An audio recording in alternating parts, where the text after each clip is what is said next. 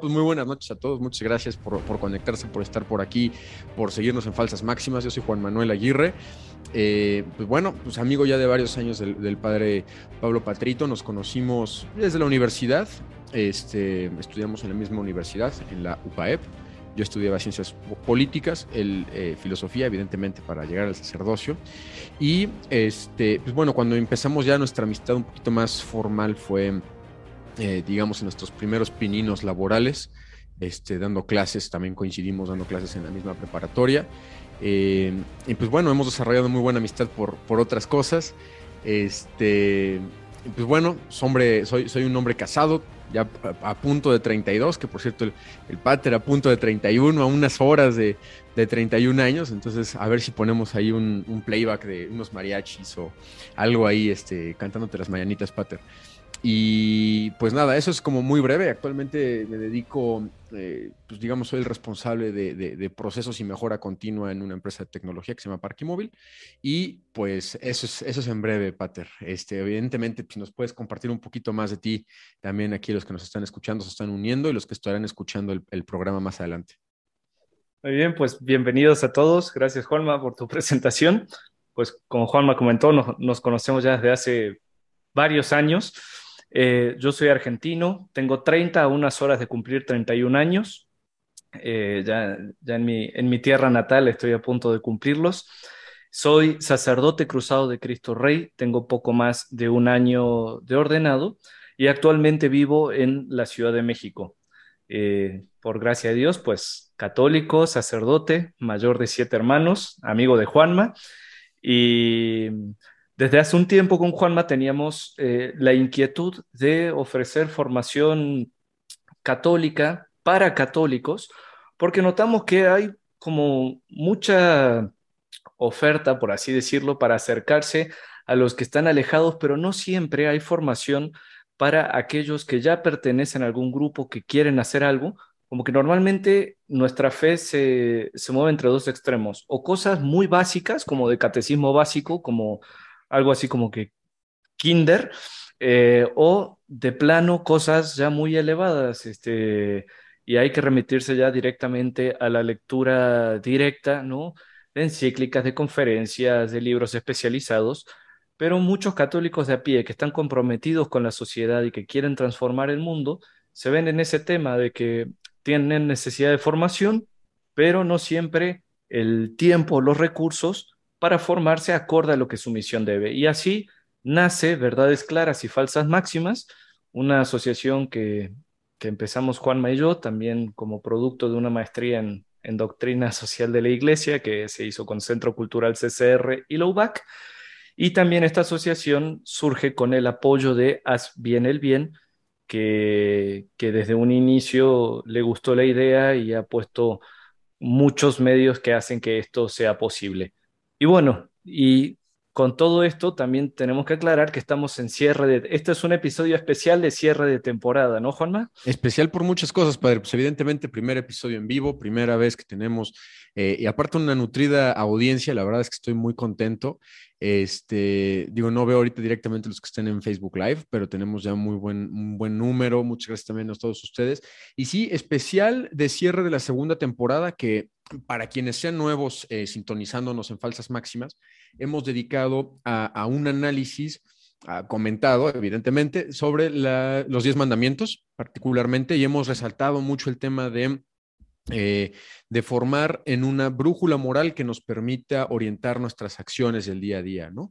Eh, decías, padre, a veces hay cosas como muy de kinder, hay cosas como muy elevadas, pero bueno, y yo, ¿de dónde puedo sacar una, una formación, principios, eh, guías que me puedan apoyar en mi toma de decisiones cotidiana, en, el lugar donde trabajo, en mi matrimonio, noviazgo y demás. Eh, y creímos que, pues, era un gran aporte. Nos ha gustado mucho, la verdad les agradecemos mucho. Tan así que pues, ya hicimos dos episodios adicionales a los, a los diez mandamientos y además este que es con el que vamos a, a, cerrar esta temporada con todo gusto. Y padre, pues hoy vamos esta noche a platicar sobre un tema em, que también toca muchos, muchos puntos de los que hemos platicado acerca de los mandamientos, particularmente los mandamientos hacia el amor al prójimo. que es una reflexión acerca de la encíclica, la carta encíclica Humane Vitae, que, em, o quiere decir, de la vida, vida humana, escrita por Pablo VI, ¿no? El Papa Pablo VI, este, que bueno, pues ya de, la segunda mitad, inicios de la segunda mitad del siglo pasado. Y, pues bueno, padre, pues una, una, encíclica muy controvertida, ¿no? Creo que nos va a ayudar un poco la controversia como para aterrizar algunas de las cosas o pedradas que le hemos llamado en nuestros episodios anteriores, ¿no? Así es, así es. Pues bueno, con esta intro que hizo Juanma, vamos a proceder a explicarlo. Normalmente los episodios que tenemos son episodios en los que vamos dialogando. Este, por ser episodio especial, vamos a primero eh, hacer una exposición de la encíclica y habiendo hecho una exposición de la encíclica, vamos a abrir eh, el tema eh, comentarios, preguntas y ahora sí que la relación con todos ustedes que se están conectando. Así que sin, sin mayor preámbulo, vamos a comenzar con esta, la, la explicación de la encíclica Humane Vitae desde falsas máximas y verdades claras.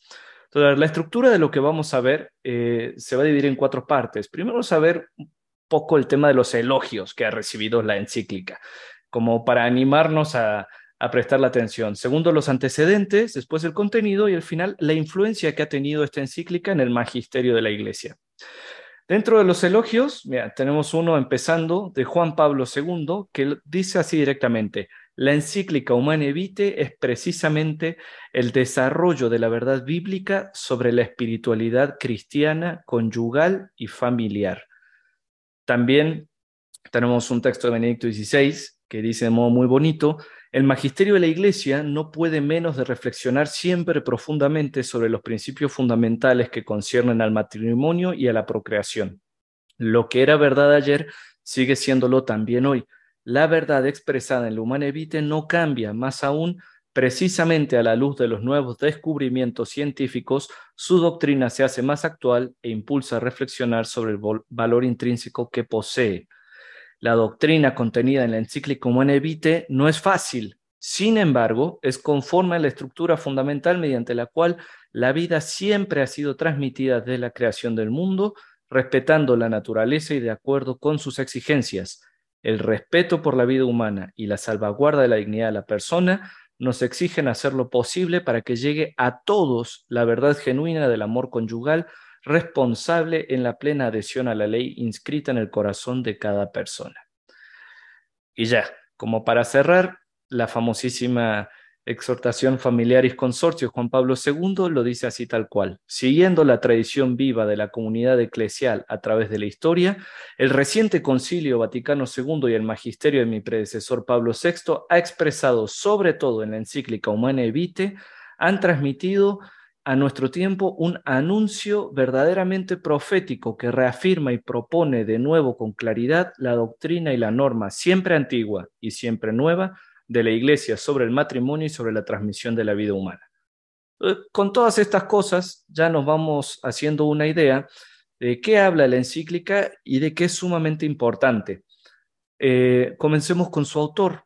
El autor de esta encíclica es Pablo VI, ya canonizado, San Pablo VI, y que fue papa de 1963 a 1978 tuvo muchos escritos y discursos, y dentro de sus escritos resaltan estas encíclicas, la Ecclesiam Suam, que habla de la iglesia en el mundo contemporáneo, la Mense Mayo, que habla de rezar a la Virgen el mes de mayo de 1965, y ahora vamos a comentar por qué esto es relevante, la Mysterium Fidei, sobre la doctrina y el culto a la Sagrada Eucaristía, la Christi Matri, eh, para rezar a la Madre de Cristo en octubre del 66, la Populorum Progressio, que es un gran hito en la historia de las encíclicas sociales de la doctrina social de la Iglesia, que es sobre la necesidad de promover el desarrollo de los pueblos, la Sacerdotalis Celibatus, sobre el, celibato sacerdotal, y finalmente la Humane Vitae, que es su última encíclica publicada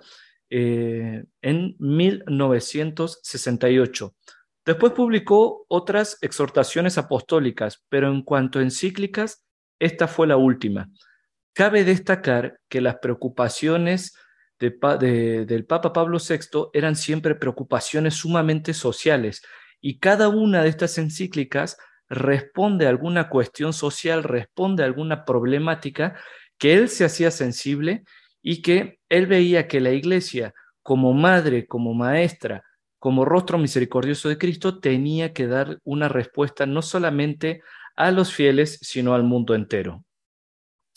¿Cuándo se publica esta encíclica? Pues el 25 de julio de 1968, en el sexto año de pontificado del Papa Pablo VI, y está dirigida básicamente a todos, a los patriarcas, a los arzobispos, a los obispos, a los demás ordinarios del lugar y en comunión con la sede apostólica, a todo el clero, a los fieles católicos y a todos los hombres de buena voluntad.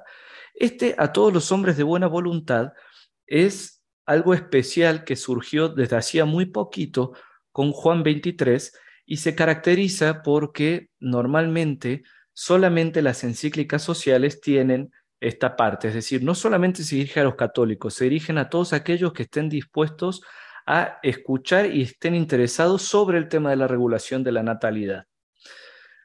¿Cuáles son los antecedentes? Es decir, si hemos escuchado que el Papa va a hablar sobre la regulación de la natalidad y sobre eh, la naturaleza propia del matrimonio y las obligaciones conyugales, eh, tenemos que ver que él no se lo sacó de la nada, sino que tenemos eh, ciertos antecedentes, entre ellos el Catecismo Romano del Concilio de Trento en la segunda parte, el capítulo 8. Tenemos a León XIII con la encíclica Arcanum de 1880, a Pío XI con la encíclica Divini Ilius Magistri de 1929, también con su encíclica Castico Nubi, y después tenemos muchas alocuciones de Pío XII. Recordarán que el Papa Pío XII es uno de los que, em, más que escribir, se destacó a dar mensajes por radiodifusión y tenemos cuatro alocuciones suyas que van de 1944 a 1958. Finalmente, las tres inmediatas, eh, dentro del contexto de lo que el Papa Pablo VI quiere hablar, tenemos la encíclica Mater et Magistra de Juan 23, tenemos el Código de Derecho Canónico y tenemos eh, promulgado pocos años antes y tenemos propiamente hablando el Concilio Vaticano II, particularmente la Constitución Pastoral Gaudium et Spes, a la cual Pablo VI hará numerosas referencias. ¿Cuál es el esquema de la encíclica? Esto, eh, los que lo están siguiendo en sus casas, por favor, este, le pido que, puedan tenerlo presente porque es lo que va a guiar el, resto de la plática. Hay primero un posicionamiento, una apuesta a decir desde qué perspectiva se va a abordar el tema del matrimonio y de la natalidad. Después se van a abordar el tema de los cambios sociales que llevan a escribir esta encíclica, la situación, el planteamiento y la reflexión magisterial respecto a estos cambios sociales. Después se va a dar propiamente la respuesta que el Papa, eh, en cuanto vicario de Cristo, quiere dar, que la va a dar en dos partes. Primero una parte muy doctrinal, como muy técnica, pero después va a dar una valoración moral y al final va a dar directivas pastorales o como él dice, el consuelo.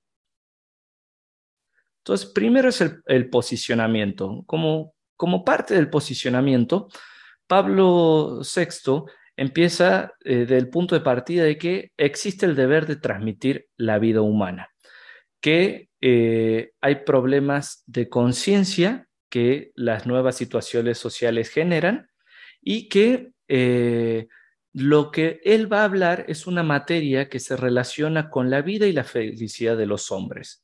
Entonces, Transmitir la vida humana es un deber de derecho natural, pero querer transmitir la vida humana genera ciertos problemas. ¿Por qué? Porque por esos años eh, empezaron las primeras pastillas anticonceptivas. Entonces el gran planteo era cómo estar abiertos a la vida este, y si se puede regular o no la natalidad dentro del matrimonio utilizando métodos artificiales. Este, y al final, a lo que a Pablo VI le interesa mucho es que no está solamente hablando en abstracto, o podríamos decir hablando de moralismos, sino que él sabe que la respuesta que la iglesia dé respecto a esto se juega la felicidad y la plenitud de vida tanto de las personas en individual como de los matrimonios. Es realmente una encíclica, para empezar, profética, porque previó problemas que hoy en día estamos teniendo y soluciones que podríamos haber tomado, pero además de ser profética, profundamente social, porque se busca atender una cuestión de la primera célula social, que es el matrimonio, pero además una encíclica profundamente pastoral, porque se interesa por la felicidad de aquellos a los que les va a llegar esta doctrina. Después del posicionamiento, ¿no? Este, empieza a contar la situación, es decir, qué cambios sociales han ocurrido y cómo está la situación. Entonces son, primero, el rápido desarrollo demográfico que se empezó a dar en la segunda mitad del siglo XX, después de las guerras mundiales. Además, eh, dice, hay una situación real, hay una dificultad de, un número, de tener un número elevado de hijos por las condiciones de trabajo o de vivienda o por las exigencias económicas y educativas. Además, ha cambiado la consideración de la mujer y de su lugar en la sociedad. La mujer comienza a trabajar y este, el valor del amor conyugal y el significado de los actos conyugales están siendo cuestionados ya a nivel social. Recordemos también que es la época de la liberación sexual, así llamada, donde también tiene mucho lugar no solamente los métodos artificiales de anticoncepción, sino también eh, la pornografía. Y además existe en esa época, dentro de la situación de cambios sociales, un progreso en el dominio de la naturaleza eh, y la extensión de ese dominio llega incluso hasta las leyes que regulan la transmisión de la vida. Esto de modo muy resumido, recuerden que quienes tengan preguntas pueden irlas apuntando y al final abriremos el espacio. Ante esta situación se hace, eh, a ver, se hace un planteamiento como obligatorio, ¿no? En vistas a la armonía de los esposos y a su mutua fidelidad, miren desde qué perspectiva el Papa está hablando, eh, dice, vale la pena revisar las normas éticas vigentes porque decirle a los matrimonios que no pueden utilizar métodos anticonceptivos artificiales implica sacrificios heroicos. Entonces, se mantiene la apertura a la vida aun cuando en actos concretos se cierre, ese es otro planteo que se hace. Se puede aplicar el principio de totalidad y ante esto quiero hacer una una aclaración, porque uno de los argumentos que se decían como en favor de poder utilizar métodos anticonceptivos era el somos un matrimonio abierto a la vida en general, aunque no se podrá tener algunos actos sexuales en donde artificialmente estemos cerrados en la vida, aun si en su conjunto se puede.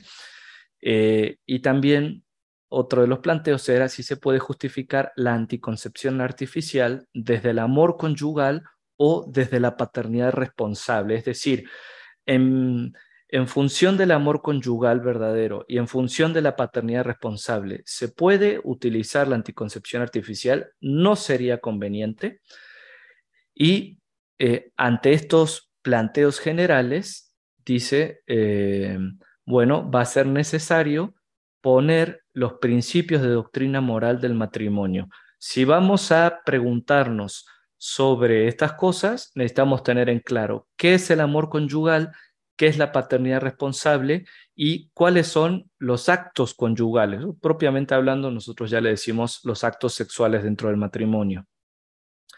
Entonces, ante, ante esto, esta situación, ocurre justamente esto. Lo primero que se pregunta el Papa es cuáles son los principios de la doctrina moral del matrimonio hay que recordar que la doctrina moral del matrimonio está contenida en dos ámbitos, en la ley moral natural, pero también en la ley moral revelada. Y el Papa aclara algo que eh, es muy importante para tener en cuenta. Es algo que se ha venido viendo desde una comisión de estudio que había encargado Juan 23 desde 1963. Es decir, estos problemas él no los está abordando porque estaba aburrido en la ciudad del Vaticano, hacía mucho calor y dijo, bueno, voy a escribir una encíclica sobre cómo deben tener los esposos sus relaciones sexuales y si deben estar abiertos o no a la vida. No, desde el 63 había una comisión encargada por Juan 23 estudiando esto y dice algo muy importante. En el seno a la comisión no se había alcanzado una plena concordancia de juicios acerca de las normas morales a proponer y sobre todo porque habían aflorado algunos criterios de soluciones que se separaban de la doctrina moral sobre el matrimonio propuesto por el magisterio de la Iglesia con constante firmeza. Es decir, los papas habían pedido a una comisión que estudiara el problema, la comisión no se terminaba de poner de acuerdo y había gente dentro de esa comisión que incluso proponía soluciones que no iban acordes a todos los antecedentes que la Iglesia ya había enseñado sobre la plenitud matrimonial y sobre los actos conyugales. Ojo, la historia se repite. No por pertenecer a una comisión del Vaticano quiere decir que uno es fiel a la doctrina. Y por eso el Papa agarró y dijo, pues entonces a mí me toca, este, eh, con, con maternal solicitud, hacerme cargo de esto y pronunciarme de un modo definitivo. Entonces, ¿cuál es la respuesta magisterial? La respuesta magisterial, este, en primer lugar, recordarán que después vienen las directrices doctrinales, eh, es una invitación que él hace a observar y a respetar la ley divina referente al matrimonio. Y hay algo que es básico y esencial. Dice, el problema de la natalidad, el problema de la concepción, no es un problema meramente biológico. Dice, hay que considerarlo a la luz de una visión integral del hombre y de su vocación natural y terrena, sobrenatural este, y, y eterna. Las perspectivas demográficas, sociológicas, psicológicas o biológicas son insuficientes por sí mismas. Es decir, esto es un problema humano y si es un problema humano, debe ser abordado de modo integral, no solamente técnico. Y entonces, para entender los principios doctrinales, se va a preguntar esas tres cosas. ¿Qué es el amor conyugal? ¿Qué es la paternidad responsable? ¿Y cuál es la auténtica naturaleza de los actos conyugales? Después de todo eso, después de ver los principios doctrinales, va a dar una valoración moral. Es decir, Fíjense qué delicado Pablo VI, que no agarró y se puso a decir, esto está bien, esto está mal, esto está bien, esto está mal, sino que primero pone los fundamentos para hacerlos comprensibles y después de hacerlos comprensibles, este, emite los juicios morales, es decir, un verdadero maestro. Entonces, dentro de los principios doctrinales empieza con el amor conyugal. Dice, el parámetro del amor conyugal está en Dios que es amor la regla, el barómetro para medir este, cómo debe ser el amor conyugal, está en un Dios que es amor. Y empieza con estas tres cosas básicas. Primero, el matrimonio es una institución del Creador para realizar en la humanidad su designio de amor. Segundo, los esposos tienen una donación personal recíproca por la que se perfeccionan y su fin es colaborar con Dios en la generación y educación de nuevas vidas. Esto que está diciendo no es nuevo, la iglesia ya lo venía enseñando, pero vale la pena tenerlo presente. Es, hay una donación personal recíproca por parte de los esposos. Por esta donación personal recíproca se perfeccionan y además colaboran, se convierten en procreadores con Dios generando nuevas vidas y educándolas. Es decir, son parte de la providencia de Dios en la historia. Y además aclara que para los bautizados está la dignidad del sacramento. El sacramento matrimonial representa la unión de Cristo y de la Iglesia. Vale la pena aclarar algo para este punto, y es lo siguiente. Em, el Papa está hablando tanto del matrimonio como institución natural como de institución sobrenatural y sacramental. Es decir, los principios que acá se van a enunciar son válidos para todo matrimonio este, en cuanto unión de varón y mujer estable para toda la vida, eh, aunque ciertamente cuando ha sido elevado a dignidad sacramental obtiene los beneficios de la gracia. Pero estas dos cosas están presentes tanto en la encíclica como en la mente del Papa a la hora de hacer estas distinciones. Ahora, el amor conyugal tiene ciertas notas características y ciertas exigencias. Y la verdad es que están preciosas. Entonces vamos a irlas mencionando y citando algo de la encíclica.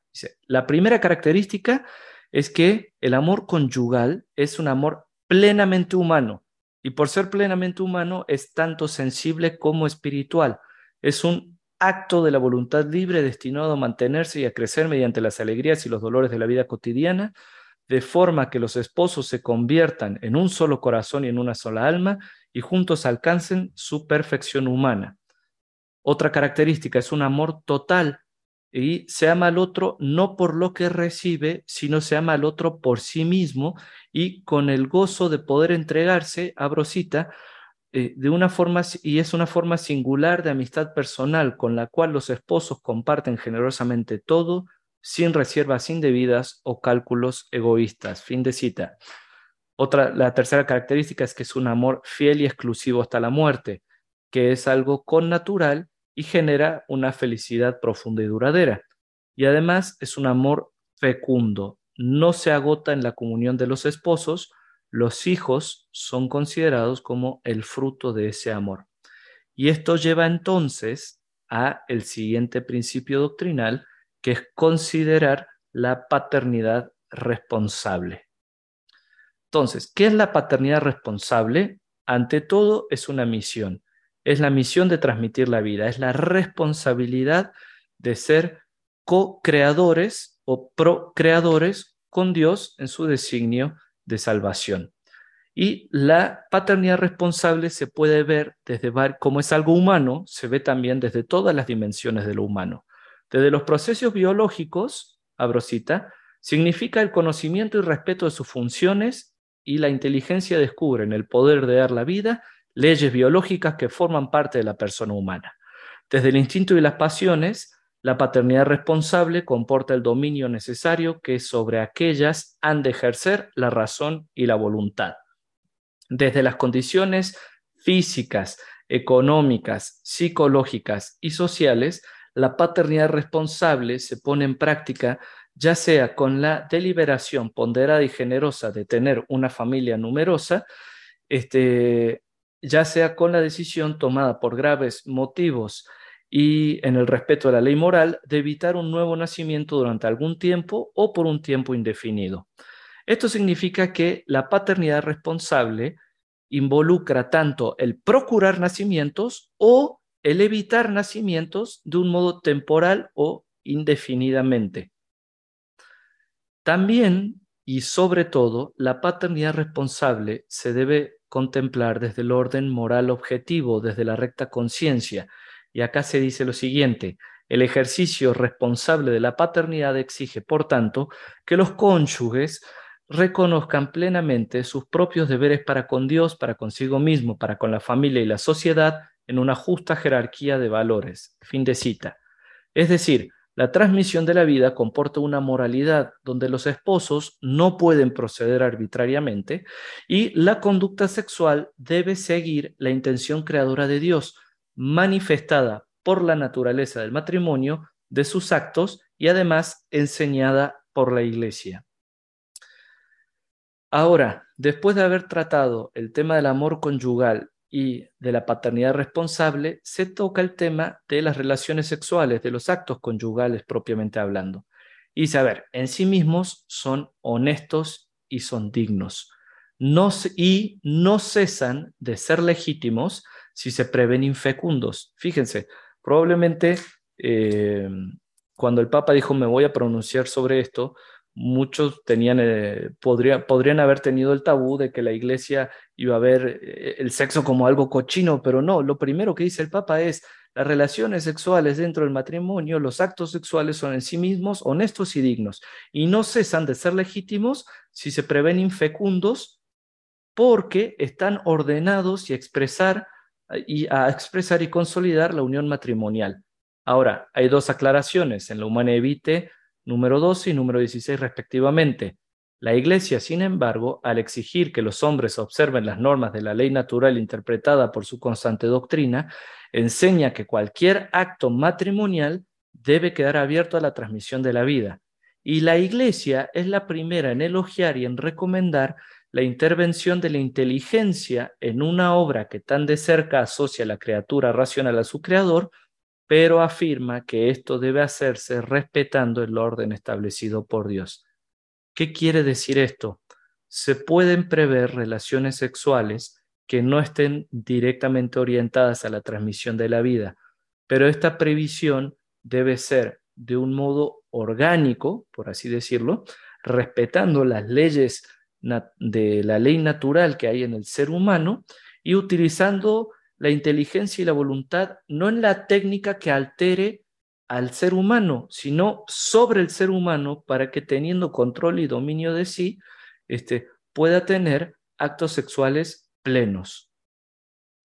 Entonces, los actos sexuales, los actos conyugales, tienen un este, doble significado en conexión inseparable, el significado unitivo y el, significado procreador. Esto es muy importante, es decir, el acto sexual dentro del matrimonio tiene el significado de que sean los dos una sola carne, de unirlos en un amor profundo, total y completo, pero además de ser procreador, abiertos a la vida.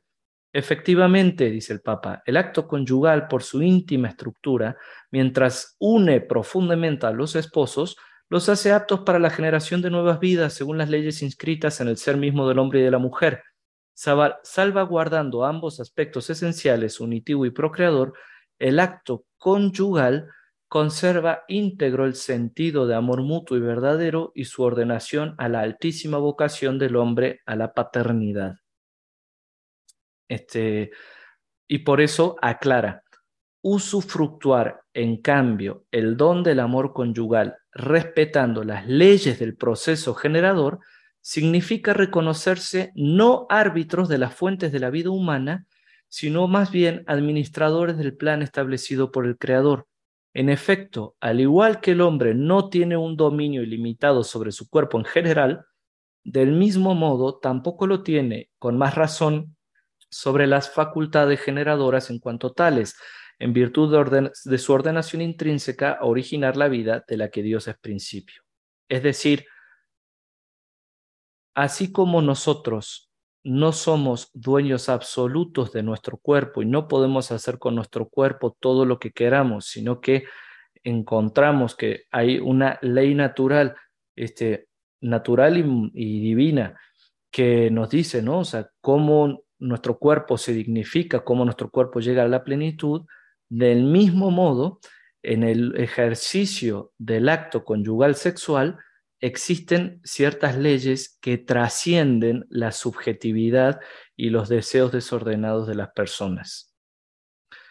¿Por qué? Porque los actos conyugales deben ser un verdadero acto de amor y esto se rompe y por ende hay desorden moral cuando y el Papa pone este, dos puntos.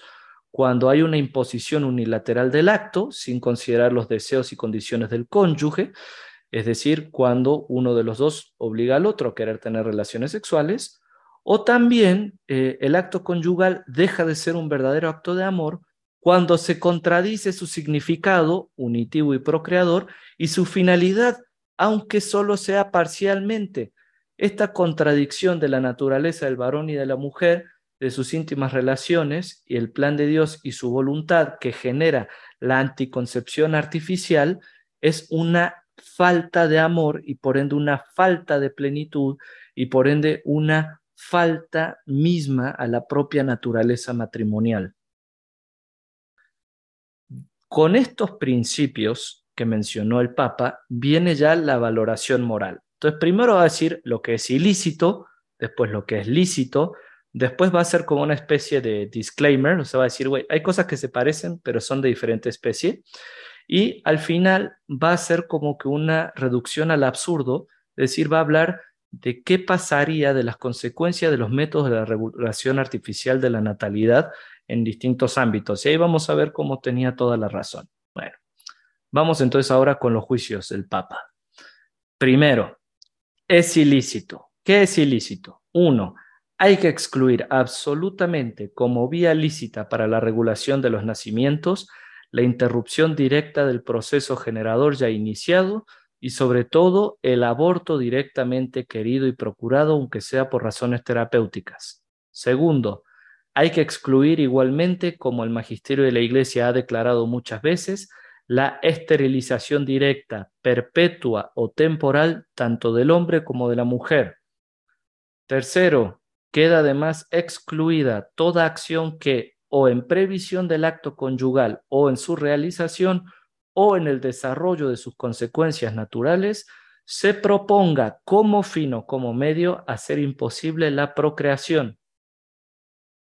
Es ilícito, además, este, y pone, es un error pensar que un acto conyugal hecho voluntariamente infecundo y por eso intrínsecamente deshonesto pueda ser cohonestado por el conjunto de una vida conyugal fecunda. Eh, ¿Qué quiere decir esto? Que no se vale decir, ah, en general somos un matrimonio abierto a la vida, entonces ahora sí voy a utilizar métodos artificiales para este momento concreto. No, no se puede. Cada acto se valora por sí mismo y de modo individual. Y hay una aclaración. Si es lícito alguna vez tolerar un mal moral menor a fin de evitar un mal mayor o de promover un bien más grande, no es lícito, ni aun por razones gravísimas, hacer el mal para conseguir el bien, es decir, hacer objeto de un acto positivo de voluntad lo que es intrínsecamente desordenado y por lo mismo indigno de la persona humana, aunque con ello se quisiera salvaguardar o promover el bien individual, familiar o social. Es decir, nunca es lícito elegir el mal aun con intención de hacer un bien. Ahora, ¿qué sí es lícito? Dice, el uso de los medios terapéuticos verdaderamente necesarios para curar enfermedades del organismo, a pesar de que se siguiese un impedimento aún previsto para la procreación, con tal de que ese impedimento no sea por cualquier motivo directamente querido. Es decir, voy a poner un ejemplo. Si alguien está en tratamiento contra el cáncer y ese tratamiento te hace ser infecundo, eh, es lícito asumir ese tratamiento. También es lícito tener en cuenta los ritmos naturales inmanentes a las funciones generadoras para usar el matrimonio solo en los periodos infecundos y así regular la natalidad sin ofender los principios morales. Es decir, eh, lo dice, se vale escuchar el propio cuerpo y se vale utilizar los periodos infecundos para tener actos conyugales eh, y así este, este, promover el significado unitivo sin excluir el significado procreativo del acto conyugal.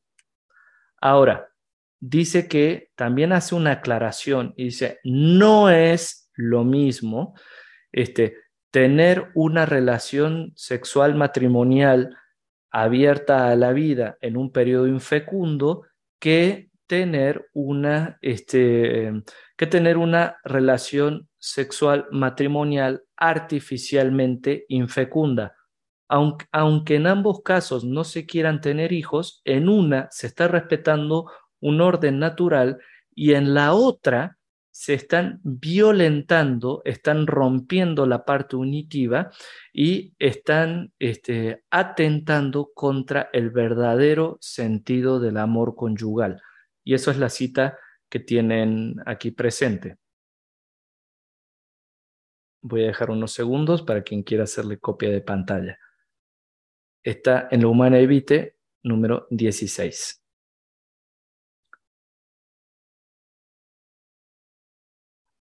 Ahora, ¿cuáles son las consecuencias de los métodos de regulación artificial de la natalidad que veía Pablo VI? Es, una especie, es un argumento este que se llama reducción al absurdo, se utiliza mucho en lógica, que es decir, eh, vamos a tomar este argumento y vamos a llevarlo hasta las últimas consecuencias a ver qué pasaría. Y dice, bueno, a ver, en primer lugar, si aceptamos la regulación artificial de la natalidad, se, ah, abriría un camino fácil y amplio que abriría eh, la puerta a la infidelidad conyugal y a la degradación general de la moralidad, especialmente de los jóvenes a los que por sí les cuesta seguir normas morales, eh, es decir, promoviendo la promiscuidad. Siguiente dice, que el hombre, habituándose al uso de las prácticas anticonceptivas, acabase por perder el respeto a la mujer y sin preocuparse más de su equilibrio físico y psicológico, llegase a considerarla como un simple instrumento de goce egoísta y no como compañera respetada y amada. Ya lo decía él. Siguiente, otra consecuencia sería el abuso de las autoridades públicas. Y decía, dejar a merced de la intervención de las autoridades públicas el sector más personal y más reservado de la intimidad conyugal. Y ahí tiene unas preguntas que son muy fuertes porque dice, a ver, cómo se podrían evitar los, los totalitarismos de los que promoverían políticas públicas eugenésicas o anticonceptivas si ya se permitió eso en lo individual. ¿Quién pararía entonces al poder público de intervenir en lo más privado del matrimonio? Por lo tanto, si no se quiere exponer al arbitrio de los hombres la misión de engendrar la vida, se deben reconocer necesariamente unos límites infranqueables a la posibilidad de dominio del hombre sobre su cuerpo y sus funciones, límites que a ningún hombre privado revestido de autoridad es lícito quebrantar, y tales límites no pueden ser determinados sino por el respeto debido a la integridad del organismo humano y de sus funciones, según los principios antes recordados y según la recta inteligencia del principio de totalidad ilustrado por nuestro predecesor, el Papa Pío XII. Este, además, eh, termina diciendo algo, dice, miren, la Iglesia sabe que es signo de contradicción al decir estas cosas, pero no por eso va a dejar de proclamar la ley moral, natural y evangélica de la que es depositaria e intérprete. Dice, esto es algo difícil de seguir, pero no por ser algo difícil de seguir, nosotros tenemos que dejar de anunciarlo. Y, ahí dice unas palabras como muy bonitas, como muy sentidas, muy pastorales, de las cuales acá tiene un extracto que dice lo siguiente, al defender la moral conyugal en su integridad, la Iglesia sabe que contribuye en la instauración de una civilización verdaderamente humana. Ella compromete al hombre a no abdicar la propia responsabilidad para someterse a los medios técnicos. Defiende con esto mismo la dignidad de los cónyuges. Fiel a las enseñanzas y al ejemplo del Salvador, ella se demuestra amiga sincera y desinteresada de los hombres a quien quiera ayudar ya desde su camino terreno a participar como hijos a la vida del Dios vivo, Padre de todos los hombres. Y dice, nosotros ni siquiera somos árbitros de estas normas morales, simplemente somos humildes testigos de lo que Dios nos ha dejado y que tenemos que proclamar a la humanidad para su libertad y para su plenitud en el amor. Ahora, empieza a dar directivas pastorales después de todo esto. ¿Qué son las directivas pastorales? Dice, bueno, si en su momento invitamos a todos a seguir la ley, este, para poder vivir un amor auténtico y una plenitud, también es nuestro deber confortar en el camino de una honesta regulación de la natalidad en medio de las dificultades. Es decir, en ningún momento dice, esto va a ser fácil, esto es cosa de nada. Eh, no, no dice, aplicar esto puede ser difícil incluso imposible en la práctica y exige un serio esfuerzo en el orden familiar, individual y social. Dice, y se requiere la ayuda de Dios que asiste a la voluntad, pero Dios asiste. Dice, pero a pesar de la dificultad, a todo aquel que reflexione seriamente sobre lo que hemos propuesto, este, se va a dar cuenta de que si se hacen estos esfuerzos, se ennoblece al hombre y se beneficia a toda la comunidad humana. Entonces empieza a dar directivas. ¿Y a quiénes se las da? Se las da a cada uno, a los educadores, a los gobernantes, a la gente de ciencia, a los cristianos, especialmente a los matrimonios, a los médicos y personal sanitario, a los sacerdotes, a los obispos y al final al mundo entero. Entonces, a cada uno que le dice, le dice, mira, para vivir esto eh, hay que formar convicciones sólidas sobre los verdaderos valores de la vida y de la familia y procurar un perfecto dominio de uno mismo. Nosotros dominar nuestras pasiones y no que nuestras pasiones nos dominen a nosotros. Este, el dominio del instinto mediante la razón y la voluntad libre impone sin ningún género de duda una ascética para que las manifestaciones afectivas de la vida conyugal estén en conformidad con el hombre recto, con el orden recto y particularmente para observar la continencia periódica. Es decir, el dominio de sí mismo perfecciona el amor conyugal, permite que se desarrollen íntegramente la personalidad de los cónyuges, sumando valores espirituales, da serenidad, paz y capacidad de solución de conflictos. El dominio de uno mismo genera que haya más atención hacia el otro cónyuge y enraiza el sentido de responsabilidad y supera el egoísmo, genera la capacidad de un influjo más profundo y eficaz de educar a los hijos y genera que niños y jóvenes crezcan en la justa estima de los valores humanos y en el desarrollo sereno y armónico de sus facultades espirituales y sensibles. Es decir, el control de sí mismo eh, genera una capacidad integral de crecer, pero además de entregarse al otro. Yo para decirlo con pocas palabras. A los educadores, ¿qué les dicen? Dicen, miren, creen un clima favorable para la educación en la castidad, escojan la libertad sobre el libertinaje y opónganse, reaccionen a la pornografía, a la excitación de los sentidos, al desenfreno de las costumbres, etcétera, etcétera, etcétera, que están promoviendo los medios de comunicación masivos. A los gobernantes, ¿qué les pide? Que tengan políticas familiares y educación de los pueblos, que respeten la ley moral y la libertad de los ciudadanos. Y además les pide que se abran al apoyo de organizaciones internacionales que, puedan apoyar para esto y remite algunos consejos que les da en la un Progresio. Particularmente dice, sé que esto es más difícil de vivir para los pueblos en vías de desarrollo, particularmente por la presión internacional pero los consejos que les di en la un Progresio aplican también para esto. A la gente de ciencia les pide que logre, este, logren dar eh, una base médica este, y suficientemente segura y bien probada para la regulación de los nacimientos, fundada en la observancia de los ritmos naturales, es decir, lo que acá le estoy diciendo como propuesta, por favor, científicos, desarrollenlo. Y a los cristianos, especialmente a los matrimonios, les recuerda que su vocación bautismal ha sido fortalecida y se especifica, es decir, tiene una característica especial el sacramento del matrimonio. Y se les confía por parte de Dios la misión de hacer visible ante todos la santidad y la suavidad de la ley que une el amor mutuo de los esposos con su cooperación al amor de Dios, autor de la vida humana. Y les dice, miren, hay dificultades, pero la asistencia de la gracia es real la vida divina es eterna y las dificultades son pasajeras. Les dice que hay auxilios de la gracia, diciendo, invoquen con oración perseverante la ayuda divina, acudan sobre todo a la fuente de la gracia y de caridad en la Eucaristía. Y si el pecado los sorprendiese, todavía no se desanimen, sino que recurran con humilde perseverancia a la misericordia de Dios que se concede en el sacramento de la penitencia. Dice, dentro de la vocación laical, eh, hay una cosa que se puede desarrollar que es el acompañamiento de matrimonios hacia matrimonios. Eso es algo sumamente oportuno, dice.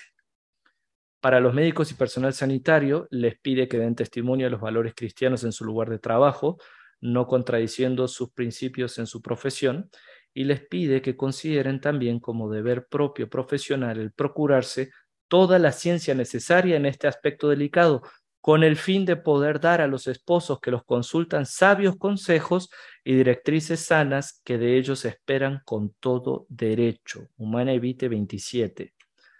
A los sacerdotes, ¿qué nos pide? Primero, nos pide exponer sin ambigüedades la doctrina de la Iglesia sobre el matrimonio.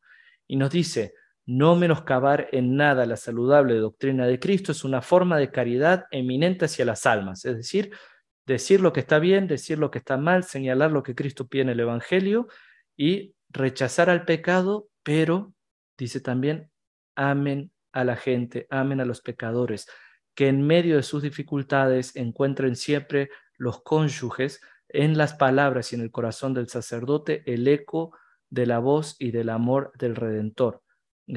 Y también nos pide a los sacerdotes enseñar el camino necesario de la oración a los esposos, prepararlos a que acudan con frecuencia y con fe a los sacramentos de la Eucaristía y la penitencia, sin que se dejen nunca desalentar por la debilidad.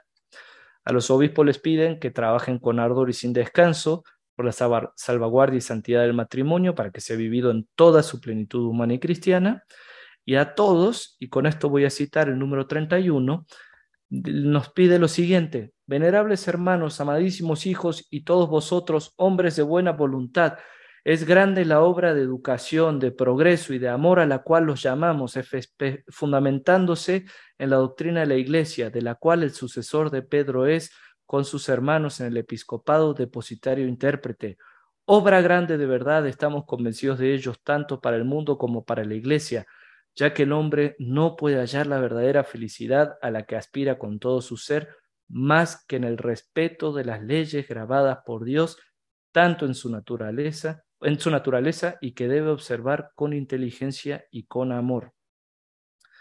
Ahora, eh, con eso termina la encíclica y es una cosa muy bonita porque al final muestra hacia dónde está orientada, hacia la verdadera felicidad, hacia la plenitud. Dice, pedir respeto por las leyes grabadas por Dios en la naturaleza pide que, se, que haya inteligencia y amor para cumplirlas, pero lleva a la auténtica plenitud, a la auténtica felicidad. En el fondo, además de ser una encíclica profundamente social, como habrán visto, es una encíclica profundamente pastoral de un pastor que se preocupa por sus hijos. ¿Cuál ha sido la influencia de la encíclica? Para empezar, ha sido nombrada en muchos documentos magisteriales. Tenemos una declaración acerca de ciertas cuestiones de ética sexual este, promulgada por la Congregación de la Doctrina de la Fe en diciembre del 75. Está la Familiaris Consortio del 81 de Juan Pablo II. Está la instrucción Donum Vitae sobre el respeto de la vida humana naciente y la dignidad de la procreación. Eso también es una instrucción promovida eh, por la Congregación de Doctrina de la Fe, si no me equivoco. Se menciona también en la Veritatis Splendor de Juan Pablo II, que es una encíclica fundamental para tratar el tema moral, y en la Evangelium Vitae, también de Juan Pablo II. Eh, ahora, además de su influencia en las encíclicas morales, tuvo una influencia profundísima en lo que Juan Pablo II llamó las catequesis sobre la redención del cuerpo y la sacramentalidad del matrimonio. Hoy llamado teología del cuerpo. El mismo Juan Pablo II no lo llamaba teología del cuerpo y le parecía que la teología del cuerpo era algo más amplio. Él prefería llamarlo así, la redención del cuerpo y la sacramentalidad del matrimonio. Fueron cuatro años de catequesis de temas relacionados a teología del cuerpo y el, y el mismo Juan Pablo II decía, la doctrina contenida en este documento de la enseñanza contemporánea de la Iglesia está en relación orgánica con la sacramentalidad del matrimonio y asimismo con toda la problemática bíblica de la teología del cuerpo centrada en las palabras claves de Cristo. En cierto sentido, puede decirse que todas las reflexiones sobre la redención del cuerpo y de la sacramentalidad del matrimonio, es decir, lo que hoy se conoce como la teología del cuerpo de San Juan Pablo II, constituyen un amplio comentario a la doctrina contenida en la misma encíclica Humana Vitae. Es decir, eh, las últimas 16 catequesis de Juan Pablo II sobre este, la redención del cuerpo y la sacramentalidad del matrimonio, o repito, como lo que hoy se conoce como la teología del cuerpo de Juan Pablo II, las últimas 15 catequesis se las dedicó a las enseñanzas del humano evite. Este, entonces, es un comentario y una profundización de algunos aspectos que habían quedado abiertos o que necesitaban profundizarse, y Juan Pablo II se dedicó a retomarla, agarrar los principios y eh, continuar sobre ello. Es decir, vio un pozo con agua y siguió, siguió cavando para obtener todavía más agua. Aquí en pantalla tienen eh, el nombre de las catequesis y cuándo fueron hechas. Entonces, ahí tienen las primeras cinco, ahí tienen las siguientes cinco. Le voy a dar unos segundos más para que puedan verlo, tomar copia de pantalla. Y las últimas cinco. Es decir, todo lo que abordó Pablo VI en la Humana Evite fue retomado y desarrollado por Juan Pablo II. Ahora, vamos a hacer algunos comentarios finales que me parece que valen mucho la pena. Eh, un comentario final es uno que hizo Juan Pablo II en una de estas catequesis de teología del cuerpo. y es fuerte, pero es muy bonita. Dice, si alguien cree que el concilio y la encíclica no tienen bastante en cuenta las dificultades presentes en la vida concreta, es porque no comprende las preocupaciones pastorales que hubo en el origen de tales documentos. Preocupación pastoral significa búsqueda del verdadero bien del hombre, promoción de los valores impresos por Dios en la propia persona, es decir, significa la puesta en acto de aquella regla de comprensión que intenta siempre el descubrimiento cada vez más claro del designio de Dios sobre el amor humano, con la certeza de que el único y verdadero bien de la persona humana consiste en la realización de este designio divino. Esto lo dijo en una audiencia general en 1984. Otra cosa que dijo fue que la encíclica Humana Evite nos permite trazar un bosquejo de espiritualidad conyugal. Se trata del clima humano y sobrenatural donde, teniendo en cuenta el orden biológico y a la vez basándose en la castidad sostenida por el donum pietatis, se plasma la armonía interior del matrimonio en el respeto a lo que la encíclica llama el doble significado del acto conyugal que hemos mencionado. Esta armonía significa que los cónyuges viven juntos en la verdad interior del lenguaje del cuerpo. La encíclica Humana Evite proclama la inseparable la conexión entre esta verdad y el amor. Y finalmente quiero cerrar con eh, un pasaje que es un discurso del Santo Padre Benedicto XVI eh, para gente que estaba en un congreso sobre el Humane y es eh, no solamente sobre la encíclica, sino sobre cómo se complementa con otra cosa, pero al final nos habla de la encíclica. Este año, como bien sabéis, se celebra el 40 aniversario de la encíclica Humane Vitae y el 25 de la promulgación de la Carta de los Derechos de la Familia presentada por la Santa Sede el 22 de octubre de 1983, este pasaje del 2008. Estos dos documentos están idealmente unidos entre sí, porque si el primero, es decir, la humana evite, subraya con fuerza, yendo con valentía contracorriente con respecto a la cultura dominante, la calidad del amor de los esposos no manipulado por el egoísmo y abierto a la vida, el segundo pone de relieve los derechos inalienables que permiten a la familia fundada en el matrimonio entre un hombre y una mujer ser la cuna natural de la vida humana. Es decir, en pocas palabras, ¿de qué, qué, dice Benedicto XVI a un congreso sobre la familia en el 2008? Que yendo contra lo que todo el mundo decía, este, la Humana Evite buscaba darle y, asegurar la calidad del amor de los esposos, no manipulado por el egoísmo y que estuviera abierto a la vida. es decir, una cosa eh, impresionante y bellísima. Hasta este punto eh, acaba la exposición de lo que es la humana evite. Para hacer un resumen, hemos visto los antecedentes doctrinales de la encíclica, el contenido mismo, que se divide en análisis del panorama general del mundo, respuesta a ese panorama, eh, principios de doctrinales y también principios morales, y al final consejos pastorales para vivirlo bien. Evidentemente esto es un resumen, así que mucho de la riqueza queda perdida, pero me parece que vale la pena subrayar esto.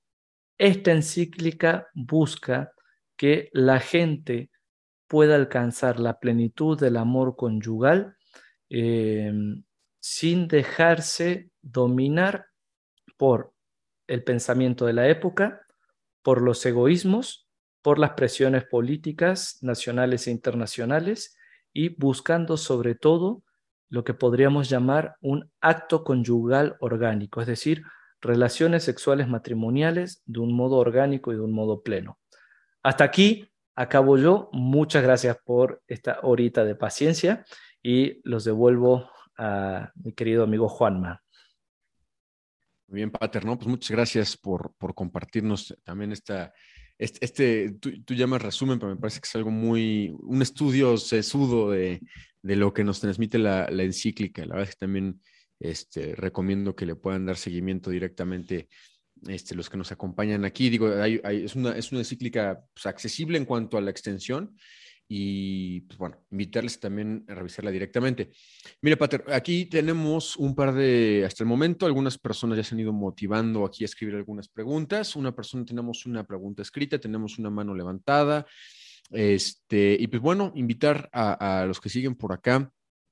Todavía una, una audiencia nutrida, tienes, tienes buen ángel, este, Pater. Em, que puedan compartirnos algunas dudas. Ahorita es el momento de que las puedan ir escribiendo. Este, si alguien se siente con, el ánimo también de, hablar directamente, de manifestar su, pregunta de manera verbal, pues también puede levantar su manita. Por ahí tenemos una manita también levantada.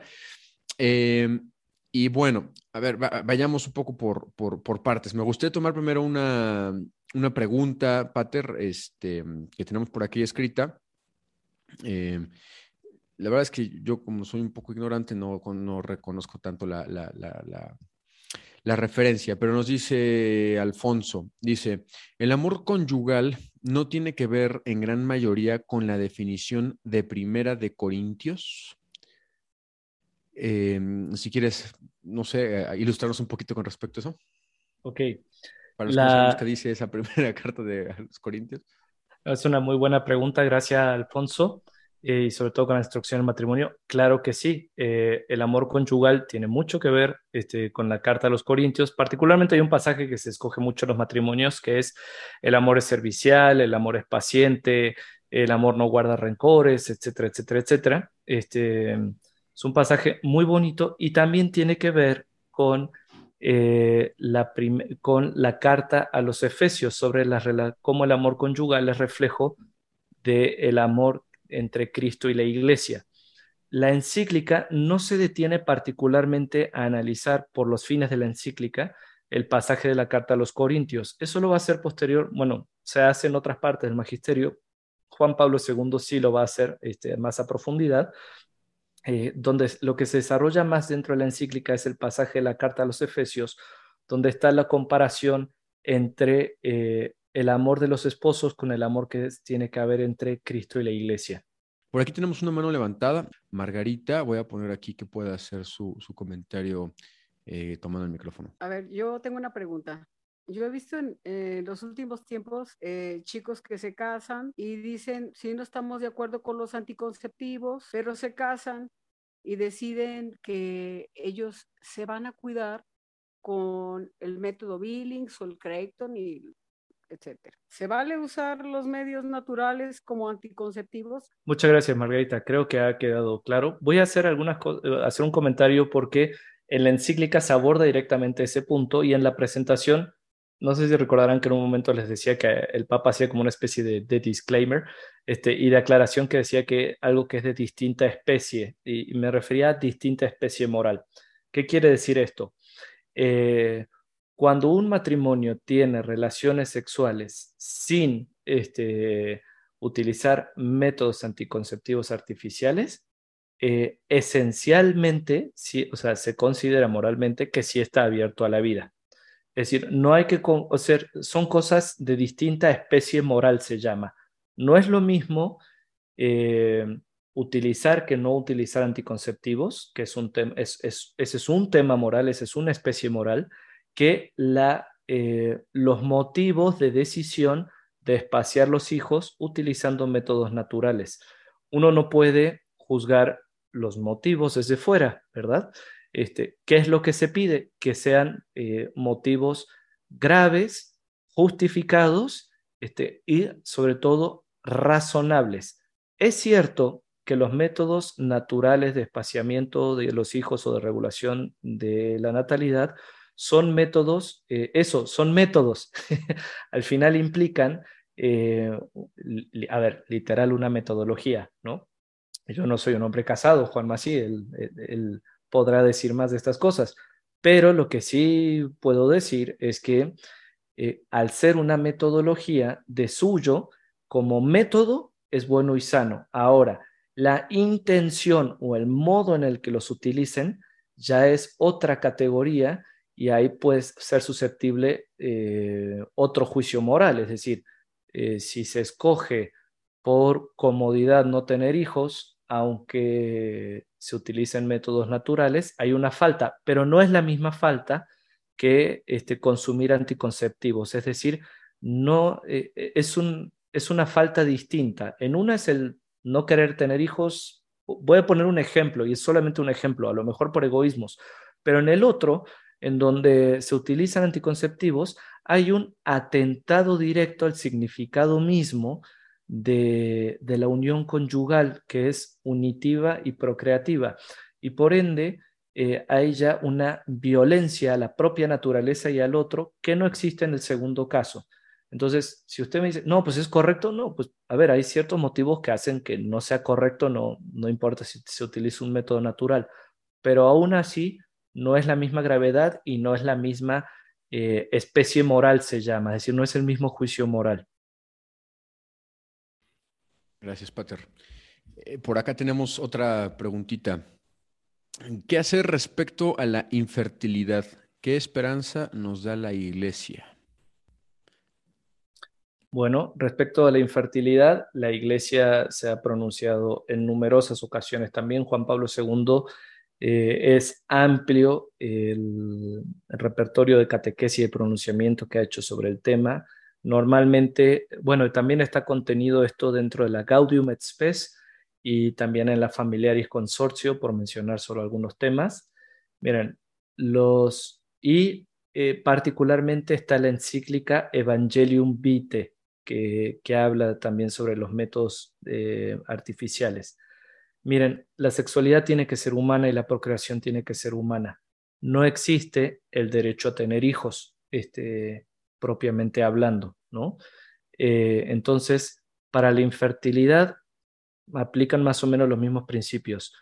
Todo lo que la técnica pueda ayudar a contribuir a la salud es bienvenido, pero no se vale, este, por ejemplo, generar hijos pro beta o generar, este, pues sí, o sea, modos de concepción no humanos, eh, por ejemplo, eh, subrogación de vientres o, o, etcétera, ¿no? Entonces, respecto al tema de la infertilidad, todo método de salud que sane el cuerpo este, es bienvenido y aplaudido por la iglesia.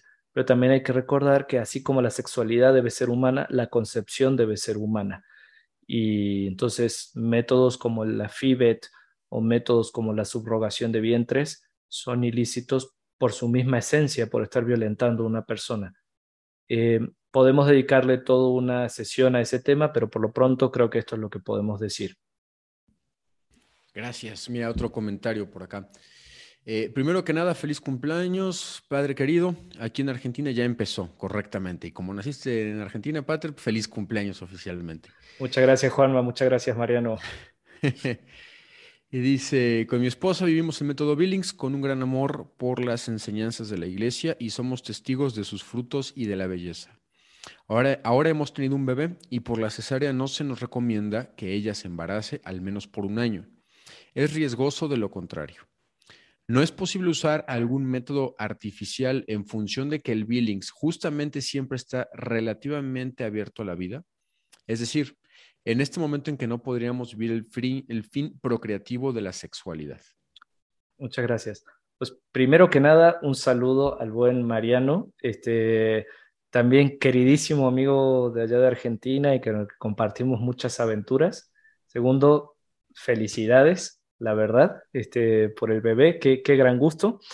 Y eh, mira, acá voy a responder justo con los principios que dice la encíclica. Eh, eh, no es posible utilizar algún método artificial. ahí se me está cortando la computadora. Si se me llega a cortar completamente, voy a reiniciar el sistema. Pero dice, ¿Es posible utilizar algún método artificial en función de que el Billings justamente está abierto, relativamente abierto a la vida? La respuesta de entrada es eh, no. no. No pueden utilizarse métodos artificiales. ¿Por qué? Porque cada acto sexual dentro del matrimonio se juzga por separado. Sí se puede aprovechar el Billings, porque al final el Billings también te enseña a identificar los periodos no fértiles. Y eh, entonces hay dos opciones. Uno, practicar la abstinencia conyugal, que es un método que también propuso Juan Pablo II, le adentró a eso con el crecimiento del diálogo y encontrar otras formas de expresiones de amor. Esa es una opción, practicar la, continencia conyugal. Segundo, utilizar eh, los periodos infértiles para tener relaciones sexuales. Y me parece que esas serían las dos opciones. No caer en los métodos artificiales porque al final eso violenta el amor conyugal, violenta ahora sí que la vida de gracia. Este, Marian, contigo sé que puedo hablar así de directo. Y, y, además no tendría y además los, muchos métodos artificiales terminan más afectando que ayudando. Creo que con esto respondo a la pregunta, Marian. Gracias, padre. Tenemos un par más de, preguntillas. Yo creo que con estas dos estamos, estamos muy bien para, para ir cerrando. Eh, tenemos una que dice, ¿puede un sacerdote dispensar, eh, aquí no, como que hubo un problema con el texto, dice, ¿puede un sacerdote dispensar para el G la pareja pueda usar métodos anticonceptivos para evitar problemas matrimoniales y o por problemas de salud? Creo que viene un poco de la mano del anterior, ¿no, Pater? Sí, a ver, primero, un sacerdote no puede dispensar lo que es de ley natural y de ley divina. O sea, los sacerdotes no somos dueños de la moral. Y si algún sacerdote llega y dice, te doy permiso para pecar, ese sacerdote está condenando su alma al infierno. Este, este, entonces, la iglesia es clara, Pablo VI ha sido claro, ni siquiera, dice Pablo VI, ni siquiera somos árbitros de esto, somos humildes testigos para permitir que las personas lleguen a la salvación. Entonces, no, ningún sacerdote puede dispensar para dar anticonceptivos. Si buscas sacerdotes que te digan sí, sí puedes, hazlo sin problemas, los vas a encontrar pero recomiendo no hacerlo porque lo que está en juego es la salvación del alma. De acuerdísimo. Y la otra que teníamos eh, dice, ¿en qué debemos hacer los católicos ante las nuevas legislaciones en México, donde hoy el matrimonio puede ser con personas del mismo sexo, del mismo sexo? ¿Qué hacer con las nuevas disposiciones sobre la libre elección del género? ¿Quedará grabada esta exposición y podemos usarla en algún grupo parroquial de matrimonios? A ver, eh, José Andrés, sí esto va a quedar grabado, sí puede utilizarse. Los invitamos a que se suscriban a Falsas Máximas en Spotify eh, por una parte y por otra también en YouTube. Esto, esto se va a subir. Las preguntas que estás haciendo escapan un poquito del tema, pero también hay que recordar, aprovecho eso para recordar algo. Eh, los actos conyugales son los actos sexuales entre un varón y una mujer dentro de un matrimonio natural, establecido, constante, permanente y exclusivo. Entonces, eh, así un país reconozca uniones homosexuales y le ponga el nombre de matrimonio, esos no son actos conyugales porque carecen del significado unitivo y carecen del significado procreativo. Eh, me parece que hasta ahí eh, va a ser un poquito la, respuesta. ¿Qué debemos hacer los católicos en la vida pública? Actuar. Primero, educar bien a los hijos. Segundo, influir en la cultura. Y tercero, influir también en las leyes para que sean leyes acorde al orden moral natural establecido y también que puedan responder y contribuir mejor a la salvación de las almas.